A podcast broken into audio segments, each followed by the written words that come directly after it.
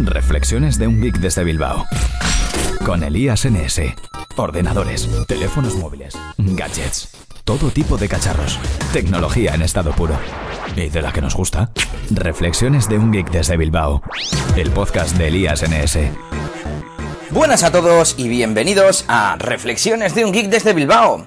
Soy Elías Gómez, Elías NS en Twitter y en la mayoría de redes sociales. Y hoy, como no, vamos a hablar de los nuevos Google Pixel 2.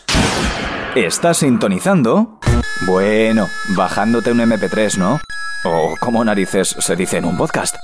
El caso es que estás escuchando Reflexiones de un geek desde Bilbao. Elías NS. El episodio de hoy lo grabé prácticamente entero la semana pasada, pero el fin de semana ha estado fuera, esta semana está siendo bastante ajetreada, así que nada, lo he terminado de grabar y de editar hoy. Eh, ya siento que vaya con un poco de retraso, pero espero que aún así os guste mi análisis de estos teléfonos. Y aquí os dejo el episodio. Reflexiones de un geek desde Bilbao. Elías NS. Bueno, como sabéis, el día 4, hoy estamos, aquí estamos hoy a 6, pues el miércoles presentaron la nueva versión de sus teléfonos, de su nueva gama Pixel que estrenaron el año pasado y que de nuevo viene en dos tamaños. Lo primero que hay que decir es que tenemos uno pequeño entre comillas, pequeño de 5 pulgadas y otro de 6, que es el Pixel 2 XL. La principal diferencia es los marcos que tienen estos teléfonos. El pequeño, el no sé cómo llamarle, el Pixel 2 estándar, el Pixel 2 tiene marcos, digamos, tradicionales. Pero es que, bueno, me parecieron bastante grandes. Pero bueno, entraremos en esto, en esto más tarde. Con una pantalla, como decíamos, de 5 pulgadas y resolución HD. Y sin embargo, el grande tiene una pantalla de 6 pulgadas y resolución de 1440p. Además, la relación de aspecto es de 18 novenos. La pantalla del pequeño es pantalla AMOLED y la otra, la del grande, la del XL es P-OLED, que no tengo ni idea de lo que es. Pero bueno, ambas pantallas OLED lo que les permitirá hacer cosas como tener notificaciones en pantalla y demás. Eso también entraremos más adelante. Bueno, otra diferencia son es la batería. La batería, bueno, un último dato sobre la pantalla del Pixel 2 XL y es que tiene 538 puntos por pulgada, una resolución bestial. El siguiente dato diferenciador es la capacidad de la batería. El estándar, el Pixel 2, tiene 2700 miliamperios y el XL 3520. Es una diferencia que he visto criticar por ahí, pero yo lo veo totalmente normal con esa diferencia de tamaño de pantalla y de incluso resolución. Porque claro, mover una pantalla de una pulgada más y que tiene prácticamente el doble de resolución, bueno, en, en cantidad de píxeles seguramente sea el doble pues necesita más, más energía. Entonces, aunque parezca que el estándar es el que tiene menos batería, yo creo que incluso se podría decir lo contrario. Que, es el XL el que le durará menos la batería o que a priori, según los datos, podría tener menos duración de, de la batería. Y bien, nos vamos con los colores. El estándar tiene los colores Kinda Blue, Just Black y Clearly White, o sea, azul, mm, negro y blanco. Y sin embargo, el XL es el que tiene eh, el Black and White, que lo han llamado Panda porque es negro arriba, blanco abajo, y también el Jazz Black, que es el negro. Y nos vamos ya, hemos comentado un poco las diferencias, pero este año han optado por hacer los teléfonos muy similares, salvo estas diferencias, principalmente en cuanto al tamaño. Y vamos con ello, con las características que, que, bueno, como decimos, tienen ambos terminales. Nos vamos con el apartado de diseño. Tenemos que tanto la versión Panda, como la llamo yo, como la versión Kinda Blue, tienen un botón de encendido en color, en un color llamativo, que, bueno, quizás para ejecutivos no sea adecuado, pero a mí me molaba cómo quedaba. Ambos tienen doble altavoz frontal, es una cosa que hacía tiempo que, no se veía. Yo no sé si lo he tenido en, algún teléfono últimamente, pero la verdad es que tuve el año pasado el Moto X que tenía uno solo, un único altavoz, pero era frontal y la verdad es que el sonido para ver vídeos y demás mejoraba un montón.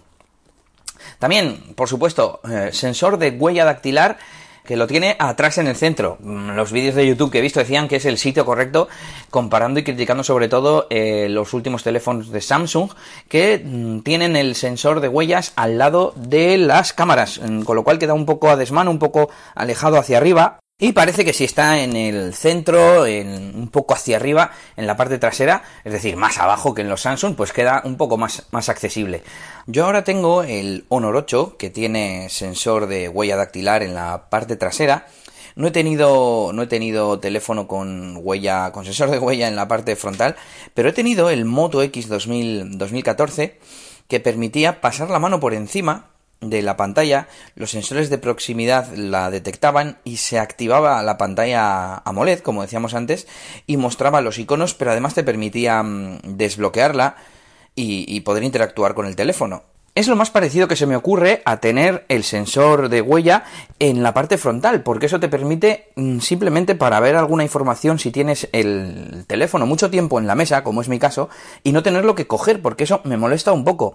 Mm, si quiero mirar algo, tengo que levantar el teléfono, poner el dedo detrás aunque por suerte yo tengo varios dispositivos Bluetooth permanentemente conectados, con lo cual utilizo mucho el Smart Unlock, que lo que hace es desbloquear automáticamente en función de ciertas condiciones y no me hace falta utilizar la huella dactilar. Pero bueno, mmm, creo que para la gran mayoría de gente que ni siquiera conozcan el Smart Unlock va a ser un poco, puede ser un poco molesto que los mm, sensores de huellas estén en la parte trasera. No sé, yo creo que tiene más sentido en la parte delantera.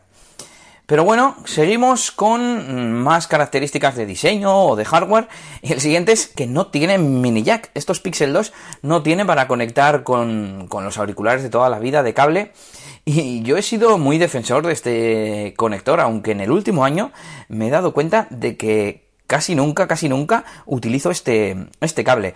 Utilizo principalmente unos auriculares de botón Bluetooth, un altavoz Bluetooth en la cocina, eh, cuando estoy en el coche tengo conexión auxiliar mini jack, pero tengo puesto un receptor de Bluetooth para poder conectar con, con, varios teléfonos y poder tener el teléfono como GPS y no tener que tener un cable de por medio. Y súper cómodo. Y la única vez, mmm, bueno, miento, dos veces.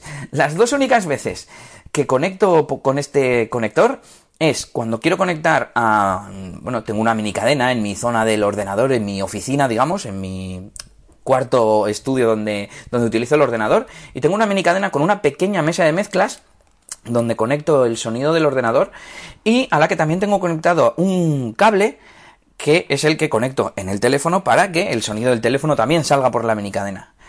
Pero bueno, eh, la verdad es que si no tuviera este tipo de conector, haría lo mismo que en el coche. Pondría un receptor Bluetooth que hay por 10-20 euros, eh, con una duración de batería extensísima, y, no tendría mayor problema. Ahora he visto un segundo problema y es que estoy grabando ahora mismo con un micro de solapa que tengo conectado al puerto al puerto de mini jack, pero bueno, tampoco sería un gran drama porque estoy seguro de que si no los hay ya aparecerán micrófonos que se conectan al USB-C y de, hecho, ¿por qué no va a haber? Si ya había antes mmm, conectores de manos libres con micrófono que se conectan a, a, al micro USB, pues ahora al USB-C pues tiene que haber ya. Siguientes características en común. Por cierto, eh, no tiene conector mini jack, pero viene un adaptador incluido. Por lo que parece, ese adaptador también se vende suelto y debe ser carísimo. No, no he investigado. Dicen que más caro que el de Apple, pero en otro sitio he leído un titular de que tiene su explicación. Bueno, cuando sepa más de esto, ya os contaré. Seguimos hablando de Bluetooth. Eh, vienen con Bluetooth 5.0 como es normal ya en los teléfonos que están saliendo en esta segunda mitad de 2017 o incluso durante la primera mitad. Como decíamos, conexiones USB-C y por supuesto con Quick Charge.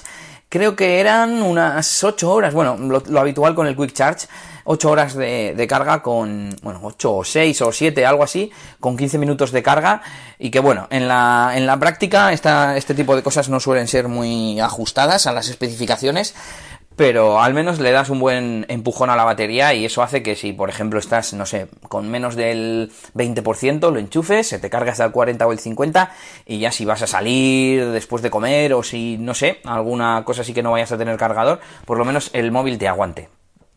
Las capacidades eh, podremos elegir entre 64 y 128 gigas. Y ambos son eh, IP67, es decir, que resisten el agua y el polvo. No tengo, no, no recuerdo cuáles son estos números a qué corresponden, pero, pero voy a mirarlo ahora mismo y así salimos de dudas.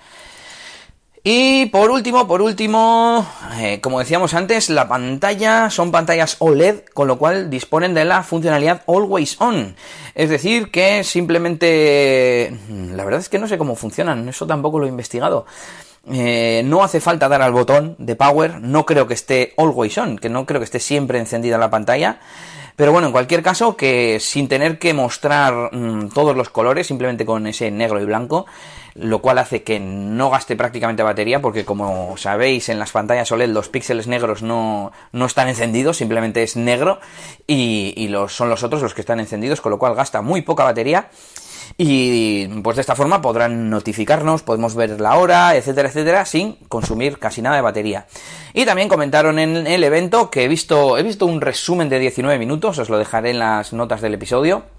Y comentaban en, este, en el evento que están preparados para VR ambos, sobre todo para Daydream, que es la plataforma de realidad virtual de Google.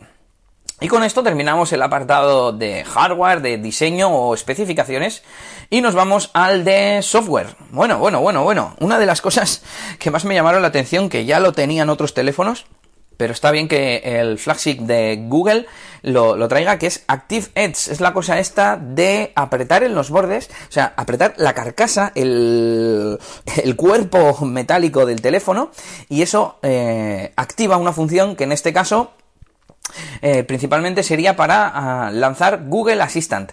También podemos configurar de forma opcional, hay un ajuste para que lo haga con la pantalla apagada o no, que solo lo haga cuando la tenemos encendida. Y también lo podemos configurar para que silencie las llamadas, es decir, que cojamos el móvil, apretemos un poco los marcos, los lados y se silencia la llamada. Además también se puede configurar la intensidad de la fuerza que queremos hacer para que lo detecte. Más características así especiales, una que presentaron y que a mí me encantó, que se llama Now Playing. Es una especie de Shazam integrado permanente. Vamos a ver, según explicaban, eh, con el teléfono bloqueado es como si tuviéramos el Shazam encendido, pero mm, de forma automática, ¿no?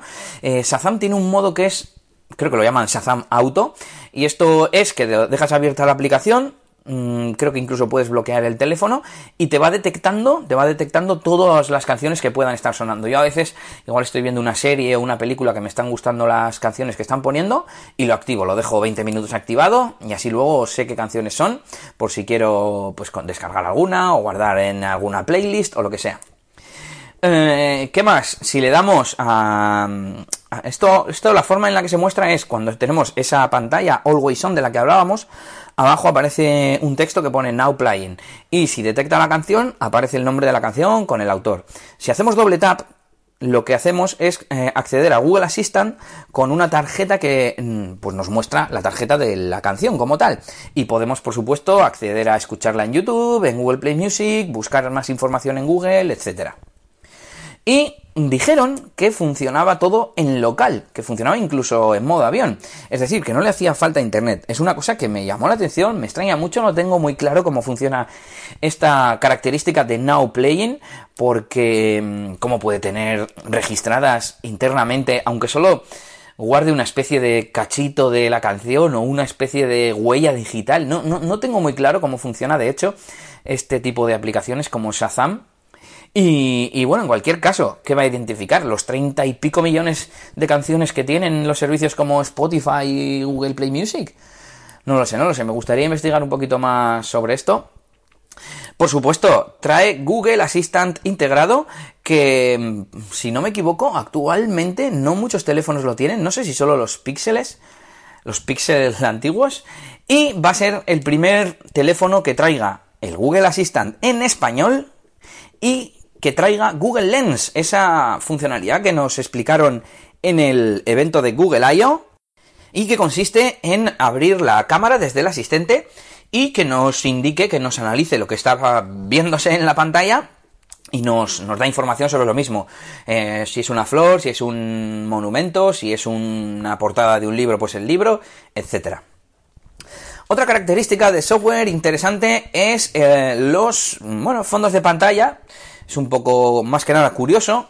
No sé si habéis visto estos GIFs que hace un tiempo se pusieron de moda en internet o hubo muchas noticias sobre ellos que se llaman Cinemagraph, que son imágenes fijas y que solo una parte de la imagen se mueve. Por ejemplo, una imagen de una persona trabajando en un escritorio, la persona está quieta, pero tiene una taza de café y se ve cómo sale el humo de la taza de café.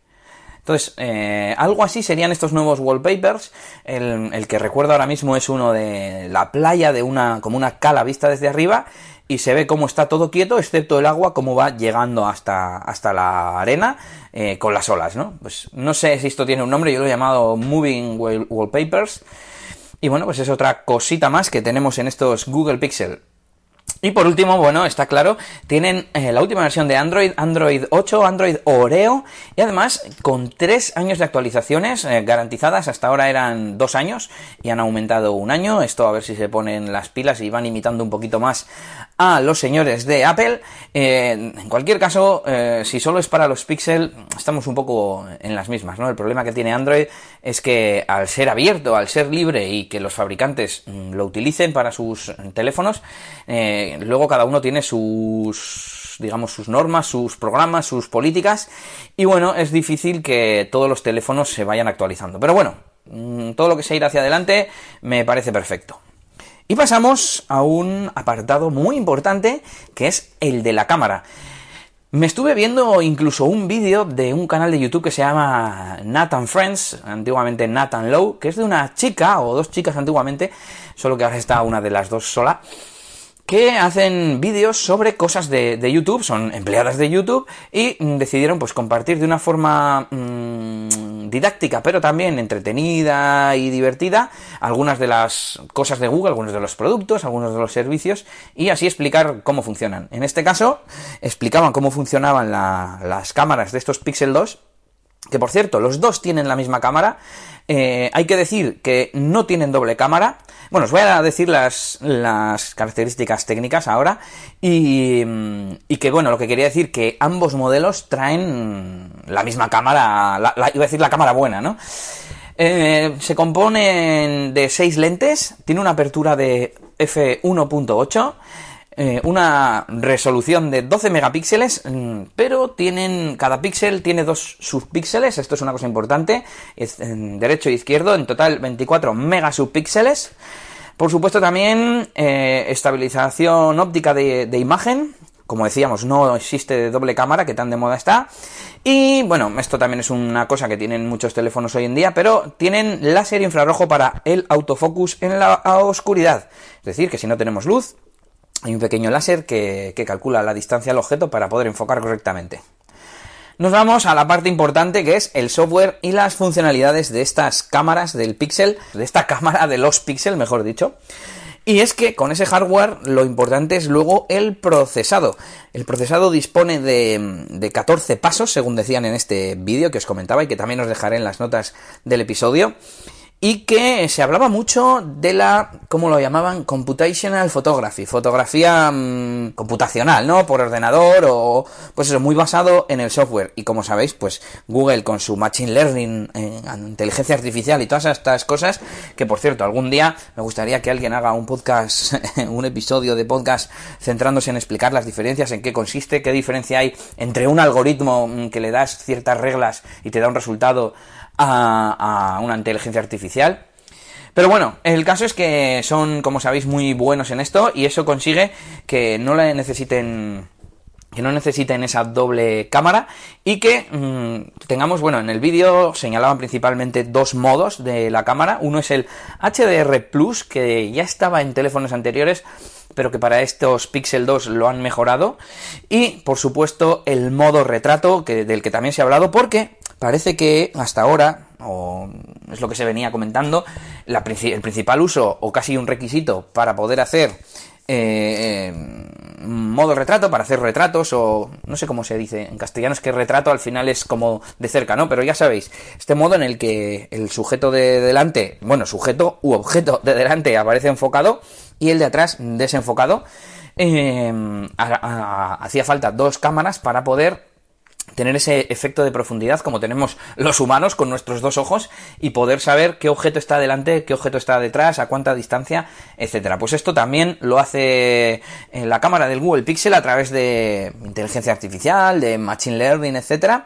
Y lo bueno es que esto también lo hace con la frontal, es decir, hace retratos o efecto bokeh o profundidad de campo, como queráis llamar, con la cámara frontal, porque al ser mediante software lo puede, se lo puede permitir.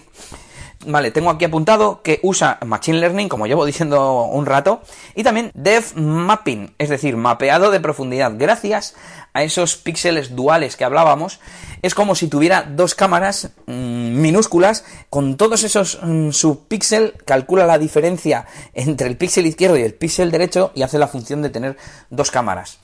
Ahora bien, si ya las dos cámaras de los smartphones siempre me ha parecido que están muy juntas, ¿no? En comparación con los ojos de, las personas, eh, y que les tiene que ser más difícil calcular la diferencia de profundidad, con esto de los subpíxeles no me quiero ni imaginar. Y por último, las motion photos, motion photos, que son parecidas hasta eh, parecidas a las live photos.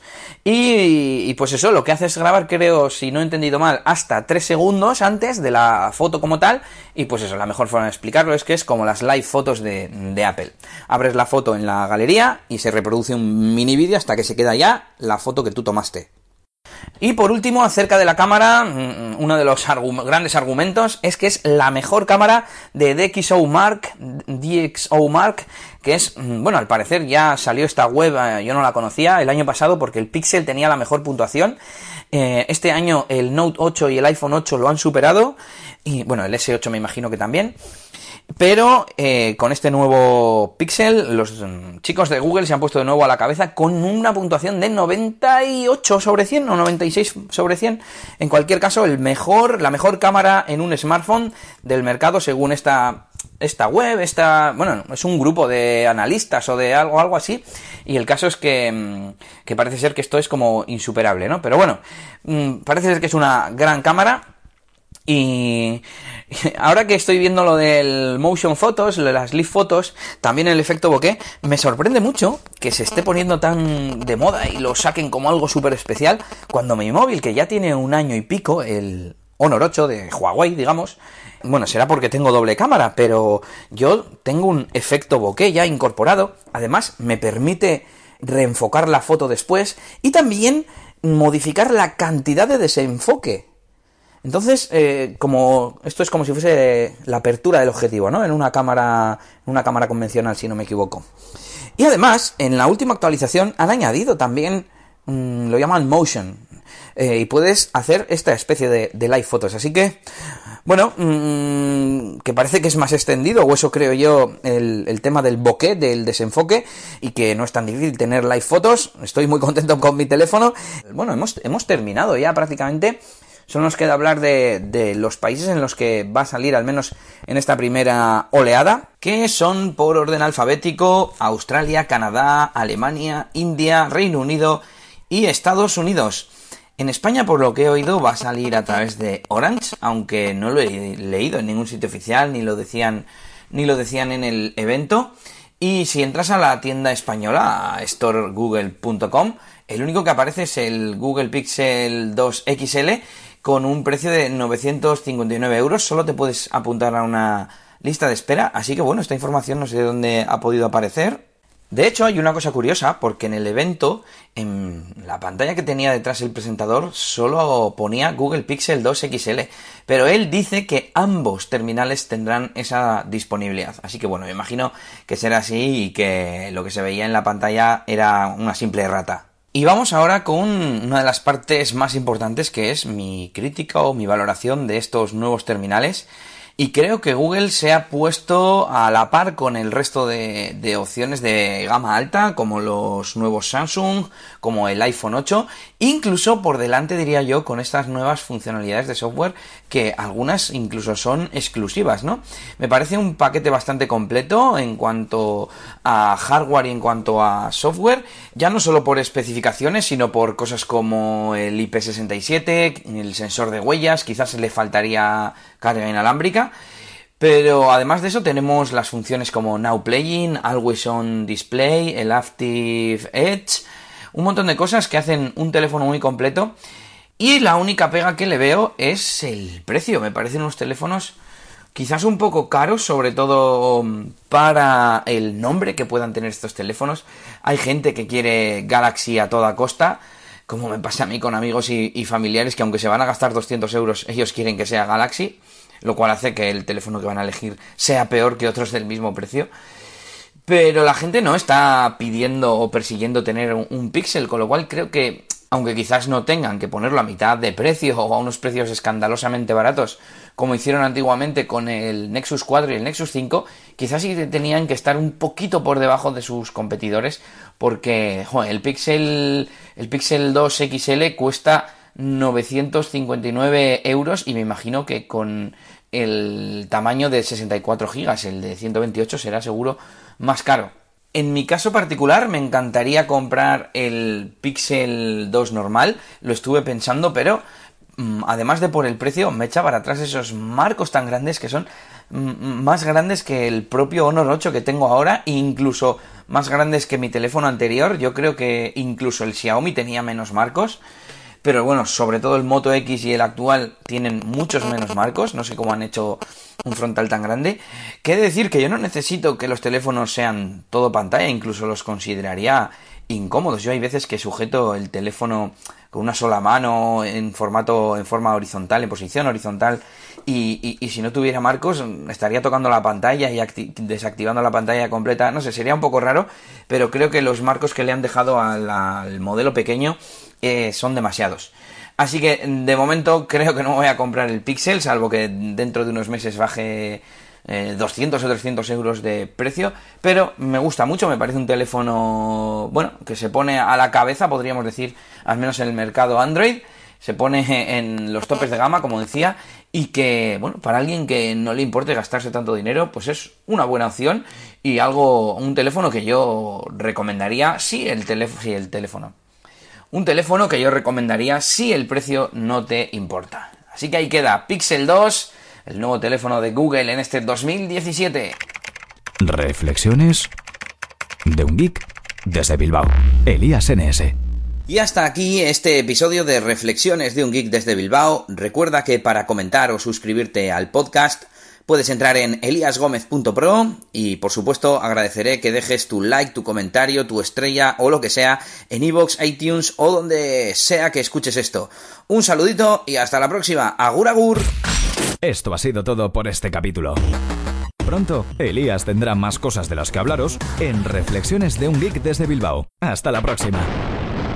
Y recuerda que puedes buscar a Elías Gómez en Google Plus o en Twitter, arroba ElíasNS.